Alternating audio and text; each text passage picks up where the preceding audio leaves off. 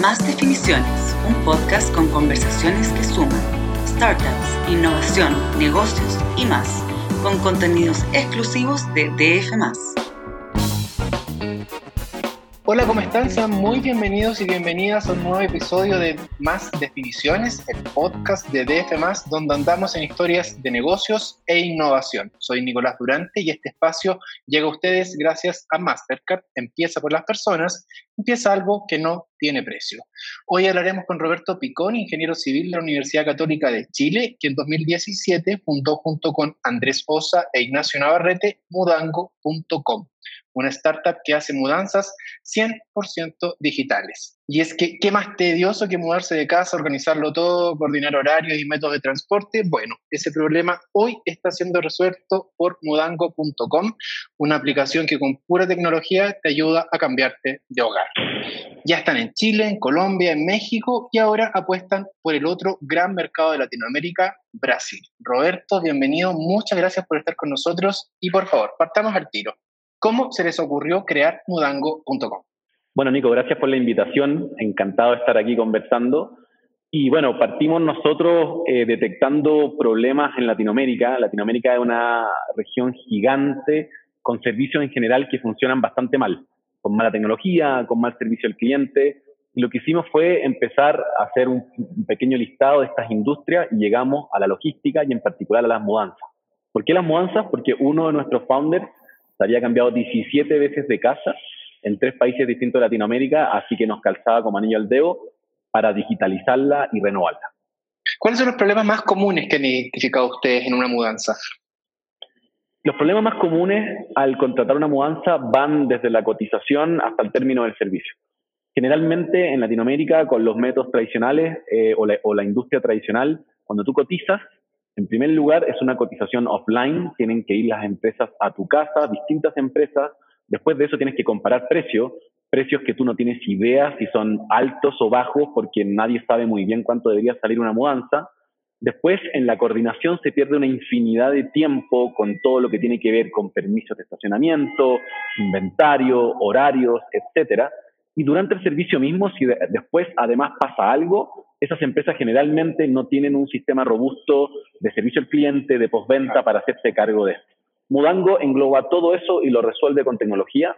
Te permite cotizar en dos minutos, te ayuda a coordinar en un chat de coordinación súper amigable y va a responder en caso de que cualquier cosa pase, vas a, va a estar ahí y va a ser tu respaldo.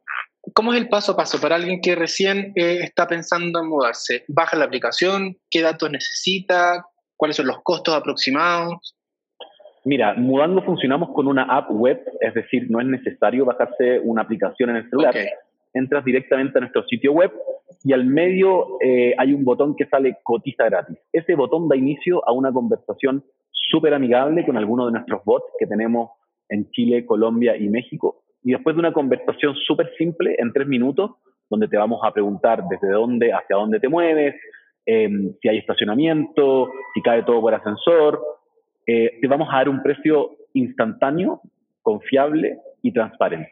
Cuando tú reservas después con nosotros, esa, esa página web se va a transformar automáticamente en un chat de coordinación. Imagínate el chat de Uber, Nico, pero con esteroides. Y ahí coordinamos todo lo que tiene que ver con horarios, estacionamientos, documentación necesaria y dejamos todo impeque o impecable para Latinoamérica eh, para, para, el día de tu mudanza.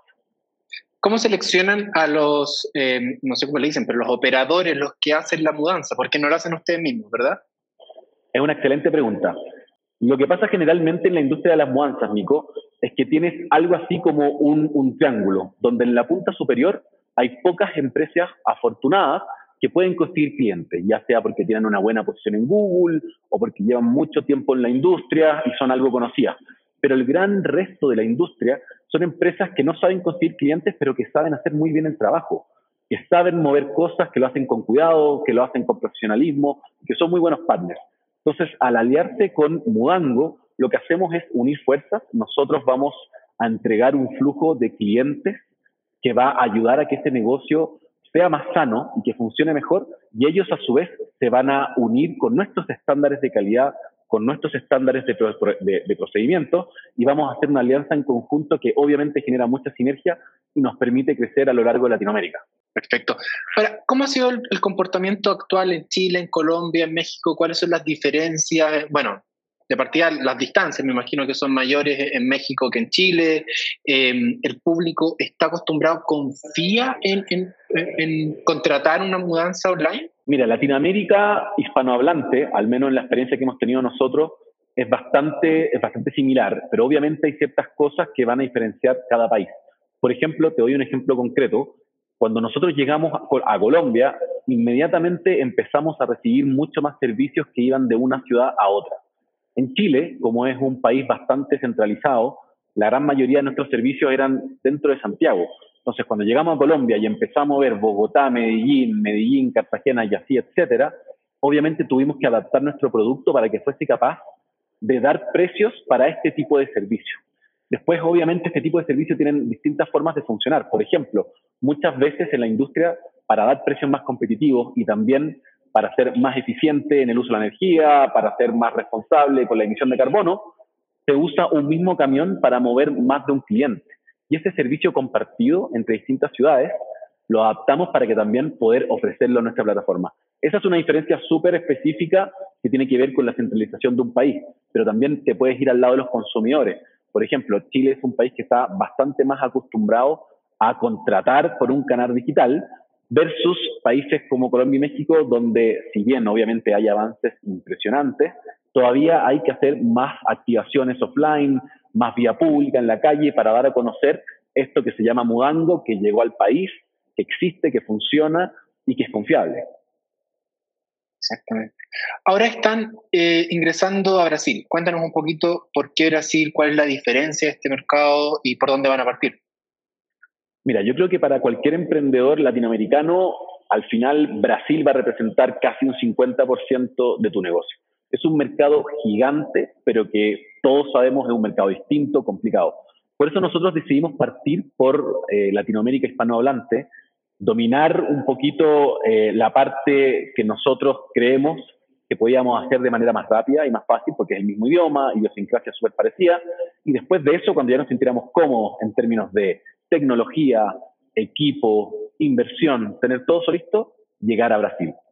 Llegó el minuto, eh, el 2022 es el año en que se juntaron todas esas cosas, nos sentimos preparados para llegar a Brasil por su tamaño, por lo atractivo que es como mercado y más que nada porque queremos cambiar la experiencia del cambio local para toda Latinoamérica. No queremos dejarlo solamente para algunos países, queremos que sea transversal a toda la región. ¿Van a partir por alguna ciudad en particular? ¿Cuál es el flujo que esperan tener este año?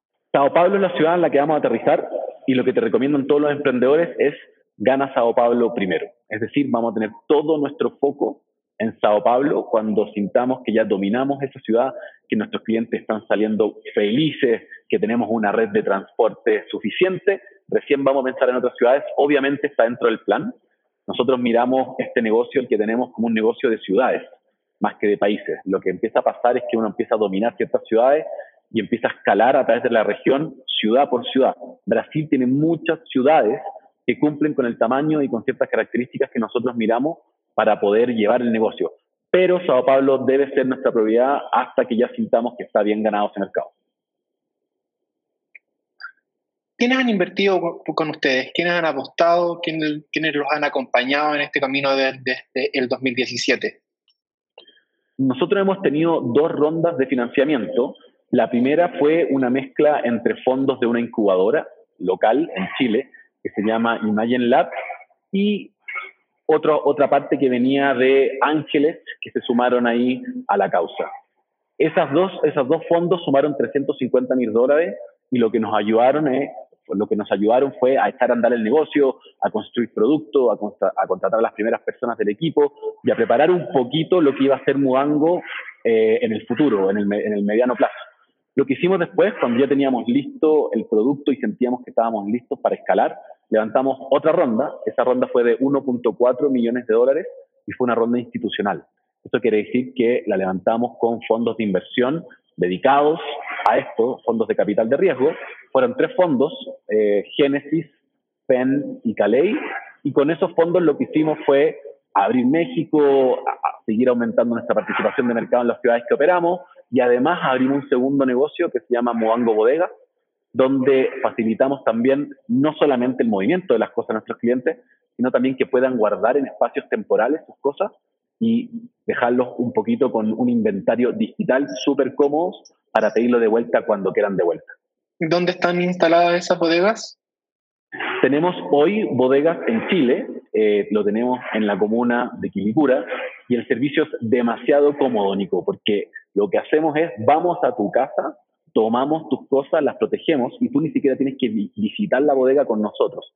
Tú firmas el contrato digital, te quedas con este inventario, queda todo listo, y cuando tú quieres algo de vuelta, simplemente lo solicitas de vuelta por nuestra app web. Ya tenemos nuestra primera bodega en Colombia, firmamos el cierre de nuestro centro de bodegaje la semana pasada, así que estamos demasiado, demasiado contentos. Y ya estamos ahora prontos a firmar en México, así que durante el 2022 vamos a tener clientes con cosas guardadas en los tres países de Latinoamérica, así que muy, muy emocionados con ese logro. Perfecto. Estamos conversando con Roberto Picón, fundador y CEO de mudanco.com, una startup que hace mudanzas 100% digitales. Recuerden que este nuevo episodio de Más Definiciones es auspiciado por Mastercard. Empieza por las personas, empieza algo que no tiene precio. Roberto, pasemos a la parte un poquito más soft de esta conversación, o no tanto también. ¿Cómo definirías tú el Chile actual? Yo creo que Chile está en un proceso de cambio eh, y para los emprendedores los cambios siempre son oportunidades. En esa lógica creo que gran parte de los emprendedores no hemos tomado esto como un desafío más entre los miles que tenemos en nuestro día a día, que puede resultar con cosas muy positivas también. Así que ante ese, ante ese escenario somos optimistas que, esto puede, puede ser un, un, buen, un buen nuevo comienzo en la forma de hacer país. ¿Qué fue lo más difícil de emprender para ti?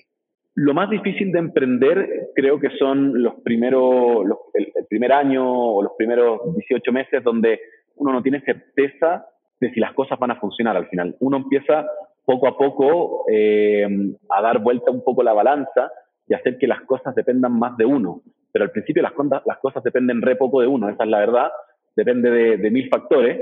Y cuando uno ya supera esas primeras olas y, logra como entrar un poquito más adentro, ya alza la vela, aprovecha los vientos y empieza a navegar. Pero al principio es capiar ola, capiar ola, capiar ola y sacar la cabeza al final. ¿Qué consejo clave le darías a un emprendedor que está partiendo y que te hubiese gustado escuchar a ti? Yo creo que le daría eh, tres consejos. Uno sería elegir un buen problema. Mucha gente se obsesiona con una solución, pero la verdad es que tiene que enfocarse en encontrar un buen problema. Y ahí te van a preguntar, bueno, ¿qué es un buen problema? Un buen problema es un problema que es grande, es un problema que crece todos los años, ojalá un problema que sea seguido, que la gente lo tenga, porque no es lo mismo lo que hizo, por ejemplo, justo esta app para que los restaurantes tengan, tengan su propia forma de vender, que sacó este servicio durante pandemia para cientos de miles, incluso millones de restaurantes en la región, que sacar un champú para perro de, para perro de pelo delicado. Eso es un mercado súper chiquitito. Entonces, evaluar bien el problema es muy importante. Lo segundo es encontrar un buen equipo. Ojalá que este equipo de cofundadores tenga alguna ventaja competitiva. Esa ventaja puede ser un conocimiento que adquirió de la industria trabajando en algo parecido o algún conocimiento muy técnico eh, que, pueda darle un, un, ángulo extra por sobre otra, otra startup eh, que sea parecida. Y lo último, yo te diría que tiene que ver con siempre tener a la tecnología como la forma de solucionar las cosas, porque la tecnología lo que te va a dar es una solución escalable y una, y una solución que puede crecer muy rápido. ¿Qué has aprendido completamente nuevo durante la pandemia? Eh, bueno, eh, un montón de cosas a, nivel personal, paciencia, eh, también tolerancia a la frustración, no poder salir de la casa mucho tiempo, pero yo creo que una cosa que, tuvimos que aprender rápido fue la digitalización en el fondo de todos los servicios. Eh, creo que todos creíamos o, todos confiábamos y veíamos una tendencia de digitalización donde los consumidores compraban más cosas o contrataban más servicios en línea, pero de repente nos dijeron, oye, todo lo que iba a pasar en 3, 4 años pasó en 6, 8 meses. Y eso tuvimos que aprender rápido, a aprender a soportar ese flujo, aprender a, a adaptarse a un consumidor mucho más empoderado digitalmente y, darle la mejor solución y dejarlo fascinado con, con, un buen servicio. pero algún hobby, alguna actividad nueva. Mira, traté de hacer harto deporte, pero está, está difícil mantener el ritmo con tantos días del, ser, del cierro, pero sí me hice bien fanático de, de las series, eh, vi, vi, un montón de series y, y, algo que mantengo hasta el día de hoy, me, me, quedó un poquito pegado. ¿Cuáles son las, que, las últimas que viste que nos recomiendas? La última que vi que recomiendo un montón se llama Sucesión o Succession en inglés, que está en HBO, que es la historia de una familia eh, que es muy poderosa en los medios globalmente y tienen que un poquito definir quién va a ser el heredero de esta familia. Y es un poquito una guerra de poder, pero al mismo tiempo hay mucha psicología, hay mucha teoría de juego. Es increíble, la recomiendo mucho. ¿Algún libro? Yo, mira, leo harto para aprender, eh, en el fondo, a hacer mejor lo que hago como emprendedor, así que quizá un poco fome mi recomendación. Lo que estoy leyendo ahora es un libro de OKRs que se llama Measure What Matters o Mide lo que importa, que un poquito te ayuda a usar los OKRs como una herramienta para llevar un mejor seguimiento y darle mayor visibilidad dentro de tu organización a los objetivos que tienes. Perfecto. Y por último, cualquier idea, en cualquier época más bien moderna, ¿qué idea te hubiese gustado eh, a ti que se te hubiese ocurrido? Yo creo que todavía estoy a tiempo, porque Latinoamérica tiene un montón de oportunidades todavía. Pero de las que ya están hechas, no sé, el teléfono, no, no, no el teléfono, pero un poquito más, más reciente. A mí me gusta la idea de digitalizar cosas que son industrias ya grandes, pero que funcionan muy mal. No sé, me imagino que ti alguna ha pasado que fuiste al banco, no sé, a cobrar un cheque y se demoraron no sé cuánto tiempo, o tuviste que cambiar el número de cuenta. Todas esas cosas que al final pasan porque hay falta de competencia, genera falta de innovación. Esas son las cosas que a mí me gusta abordar. ¿Y qué me hubiese gustado hacer en particular? Me encantaría haber formado algo como Newbank, que es este neobanco brasilero que hace poco se, se, se abrió en bolsa, que en el fondo viene a renovar la experiencia de la banca para una región que además es súper desbancarizada. Bueno, y hasta aquí llegamos. Le damos las gracias a Roberto Picón, fundador y CEO de mudango.com, por habernos acompañado en un nuevo episodio de Más Definiciones. Que estés muy, muy bien, Roberto, y mucho éxito en lo que viene. Gracias, Nico, por la invitación. Feliz de estar acá. Que tengan ustedes igual una excelente jornada y recuerden que este podcast fue presentado por Mastercard. Empieza por las personas, empieza algo que no tiene precio. Chao, chao. Esto fue Más Definiciones, un podcast con conversaciones que suman startup, innovación, negocios y más, con contenidos exclusivos de DF.